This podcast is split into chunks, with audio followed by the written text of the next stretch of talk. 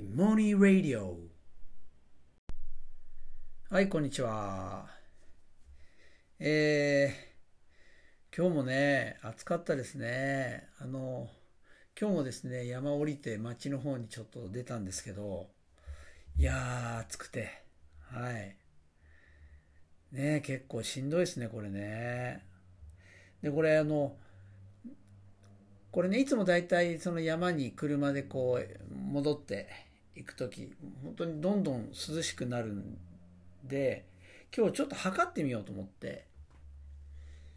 であのいわゆる山の麓の武蔵五日市駅ですね。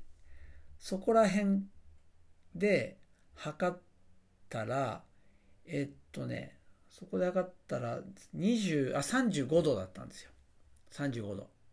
それでじゃあここからどのぐらい下がるんだろうこのカズマ。ってでこう車で登ってったらですねやっぱり標高が高くなるにつれて低くなるんですね、うん、あとやっぱりあの影があの山に入ると日向がなくなるのであとあの沢があるじゃないですか。道沿いってあの沢道ってあの沢沿いにあのあるので沢の風かな？でちょっと涼しさを感じるんですけどで結局カズマに着いたらですねえっとね25度でした。ちょうど10度下がりましたね。はい。まずこれは下行ったら暑いって感じるはずだっていうふうに思いました。はい。えっと今回はですねえっとまたあの皆さんから、えー、いただいてちょっと溜まってる質問ですね。いくつかちょっとお答えしようかなっていうふうに思います。えっ、ー、と、まず最初ですね。えっ、ー、と、後藤を使った授業についてもう少し詳しく聞きたいです。えー、生徒の思考の書いたプリントを回収し、そこから井本先生が回答を分類して生徒に提示する。そこからは、えー、先生が説明する形になるのですが、えー、それとも再度生徒たちが試行錯誤する場があるのでしょうかっていうことですね。はい。えっと、えっと、まずですね、あのー、これね、学校と芋芋じゃまた違うんですね。で、これ多分学校のことだと思います。学校って、あの、いや、基本的に僕はあの、生徒の回答を、もう、あの、使う。てか、生徒、まあ、プロセスですね。正解、あの、正解したかどうかっていうよりも、プロセスですね。プロセスを見てあのそのプロセスをみんなで共有するんですよ。で政党ももちろん教材になりますけど、まあ、後藤は特に教材になるですよね。絶対合ってるのに間違ってたっていうところでえってなるってことですよね。であの学校の場合はですねこれ基本的に例えば英語の場合生徒180人4クラスいるんですよ。4クラスあって180人いるのでえっと、これ基本的に、あの、プリントを回収っていうよりもですね、彼らの回答をどういうふうに僕が、あの、僕のところに、僕が全部目にすることになるかっていう、まあ、その仕組みを考えなきゃいけないですよね。で、僕の場合はどうやってたかっていうと、あの、まず授業で例えば、まあ問題問いを出すじゃないですか。で、そしたら、まあ、基本的なあれですね、基本的なので言うと、たら、あの、生徒は全部僕のところに持っていくんですよ。僕のところに。で、店に来るわけです。で、そこで正解もいれば、不正解もいますね。はい。で、で、正解の中で、わ、これ、このやり方、なるほどっていうのは、その場でちょちょっとチェックしておくわけです。メモしておくんですね。はい。それで、あの、まあ、想定しないななやつはもう、そのまま、あれなんですけど、想定外たくさん出てくるわけです。で、えっと、で、その日のうちには僕は、あの、答え合わせしないんですよ。なぜなら、その家帰ってやりたい人もいるだろうし、で、家帰ってやってきた人は、やった人は、それを次の授業までにいわゆるなんか紙に書いて僕にあの出せばあの僕がそれを見る、ちゃんと見るよっていうことになってるんです。はい。だ僕は、その次の授業の前の日までに集まった、あの、回答をですね、まあ僕は全部見て、それで、えー、例えば政党だったらこんな政党がある、あんな政党がある。で、この政党は誰々が、誰々の答え。で、この政党は誰々も誰々も、まあ、これも例えば回答1っていうのが、10人いたら10人の名前入れるみたいな。こう、ちゃんとチェックしておけ。あの、レポート用紙と、あとここに紙、どの問題、どういうやり方がそれが誰がやったかっていうのをこうメモる紙っていうのを並べてですね、やっとくわけですね。それで、えっと、で、回答が出揃ったところで、えっと、いわゆる授業の、次の授業の、あの、いわゆるデザインを考えながら、プリントを作っていくんですね。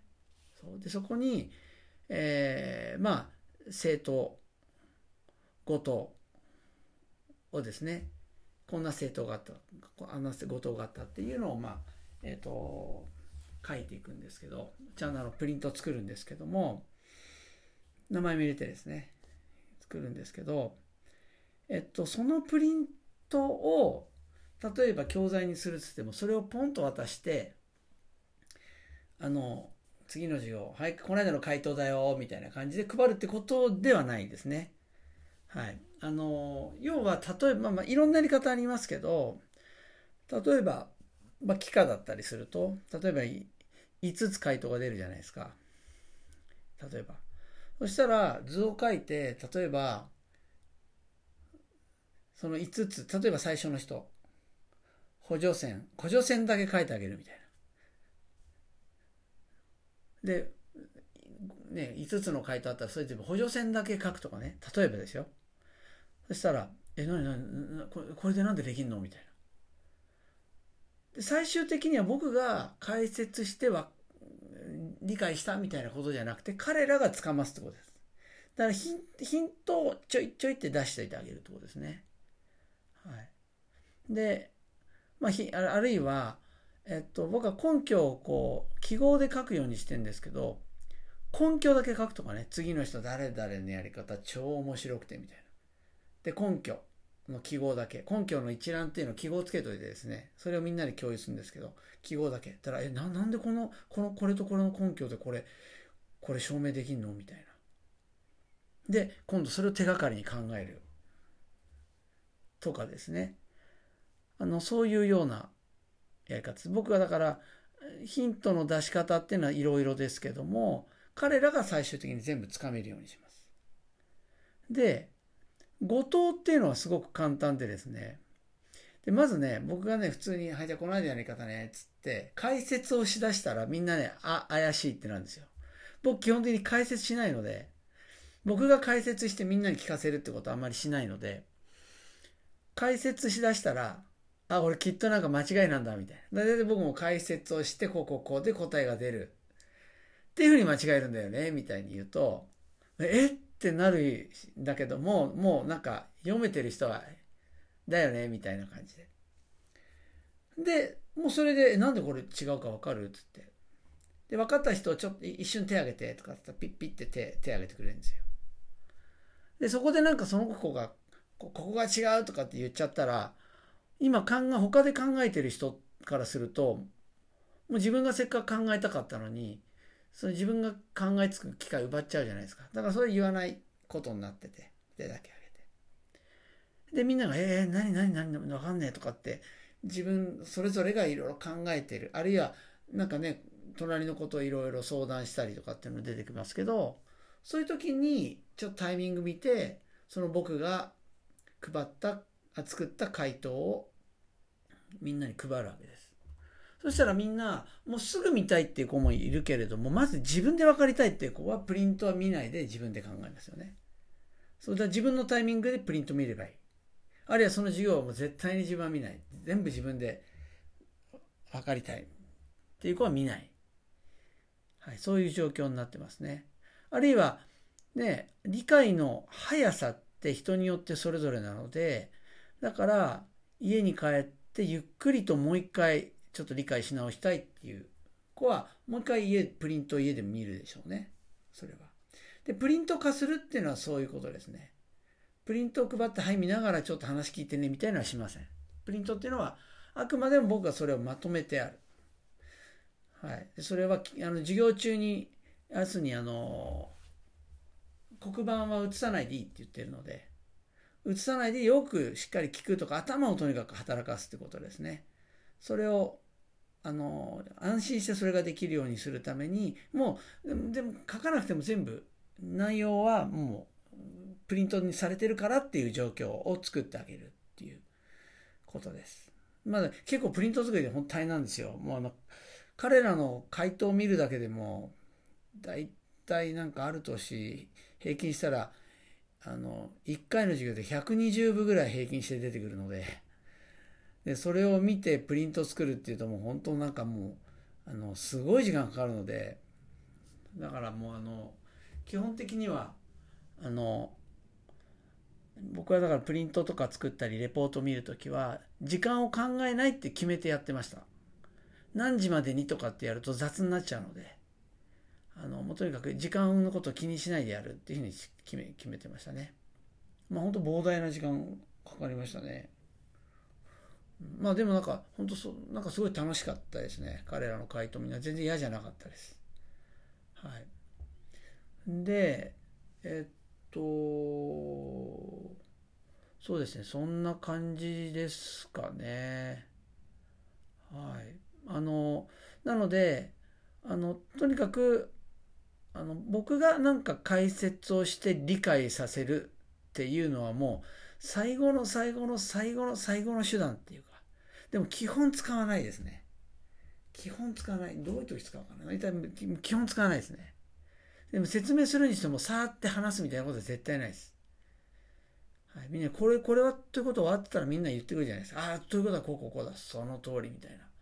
そういう感じでやります。で、まあ、もうほとんど使わないですね。はい。で、そうやって集まった、あのー、いわゆる政党後党っていうのは、そこだけじゃなくて、もう次の年、次の年も使えるじゃないですか。ね。要するに誰々先輩の回答とか。ね。なんかそういうような、あるいは、ね、何、何、何期生で出てきた後藤、これなんで後藤かわかるみたいんだけども、え、え、えってなるわけですよね。そういうのを、こう盛り込めるっていうことなので、あの、やっぱり生徒の回答っていうのはもう力が、パワーがもうすごいんですね。はい。で、もういずれも全部プロセスってことです。はい。正解かどうかっていうとこじゃないってことですね。そうじゃなくて、プロセスっていうところに、まあ、とにかく注目するっていうことですね。はい。まあ、そんな感じでやってます。はい。こんな感じでよろしいでしょうか。はい。えー、っと、あとですね、えー、っと、どれこうかな。まあ、じゃあ、授業つながりで言うと、えー、井本先生が、この人の授業はすごいと思った人はいますか？っていうことなんですけど、うーん、なんか僕だからあの、この人の授業がすごいとか、なんかあんまそういうの考えたことないですね。だ例えば、この人のような授業をやりたいって思ったことはないんですよね。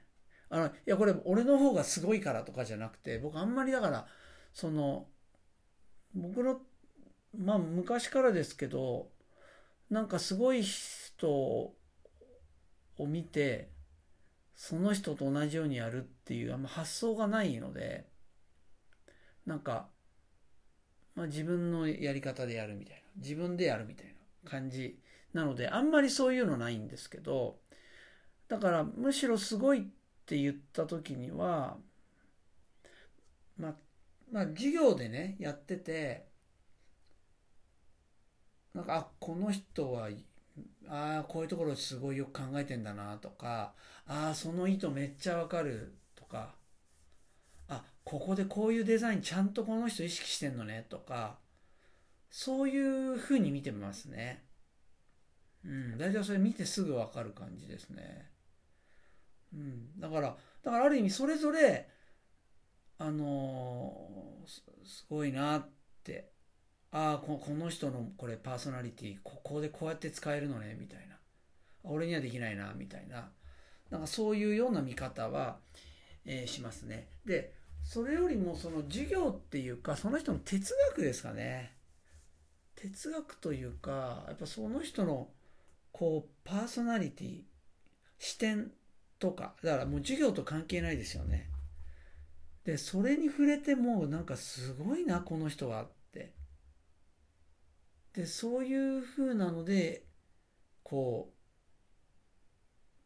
感動することっていうのがもうたくさんあります。それは先生対先生もそうだしあの子供もそうですね。対子,、まあ、子供なんかめちゃめちゃ多いですね。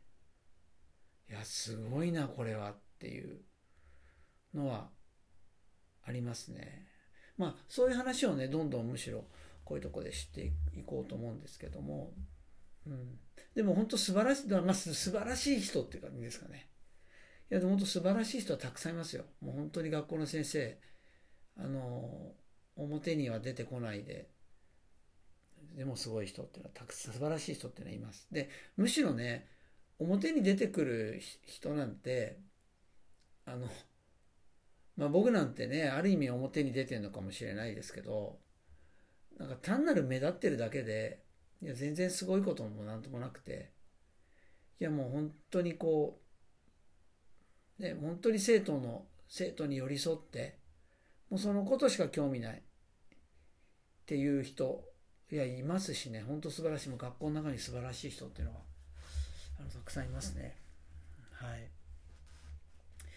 はいえっとですねえっとえっとねこの質問がですねちょっとね僕があんまりちょっとまだ理解できてなくてでそれあのもしよろしければもう一度ちょっとあのえっとねえー、質問をですね、ちょっと、あの、僕でもわかるようなあの書き方していただければと思うんですけど、えっと、授業の話、とても勉強になります。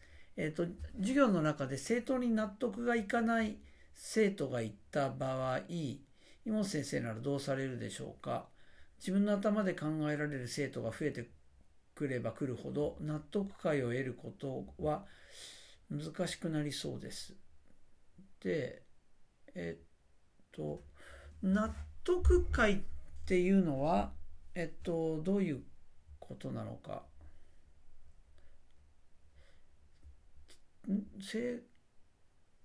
ちょっとね、僕がちょっとよくわかんない。納得感って何かとか、あと自分の頭で考えられる生徒が増えてくればくるほど、納得感を得ることは難しくなる。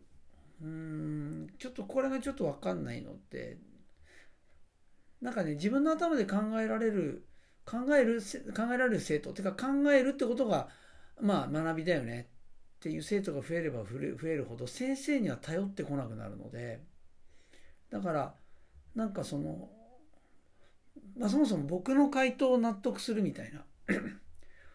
そもそも僕回答を出さないので、自分の回答は。だから、そういうことっていうのはないですよね。まあ、ちょっとでも僕はちょっと意味を理解してないと思うんで、あの、もしよろしければ、えっ、と、質問をですね、え、していただあの、もう一度書いていただければな、っていうふうに思います。はい。えっ、と、他にもいくつかありますけど、またそれはですね、あの、別の回でさせていただければなと思います。それでは。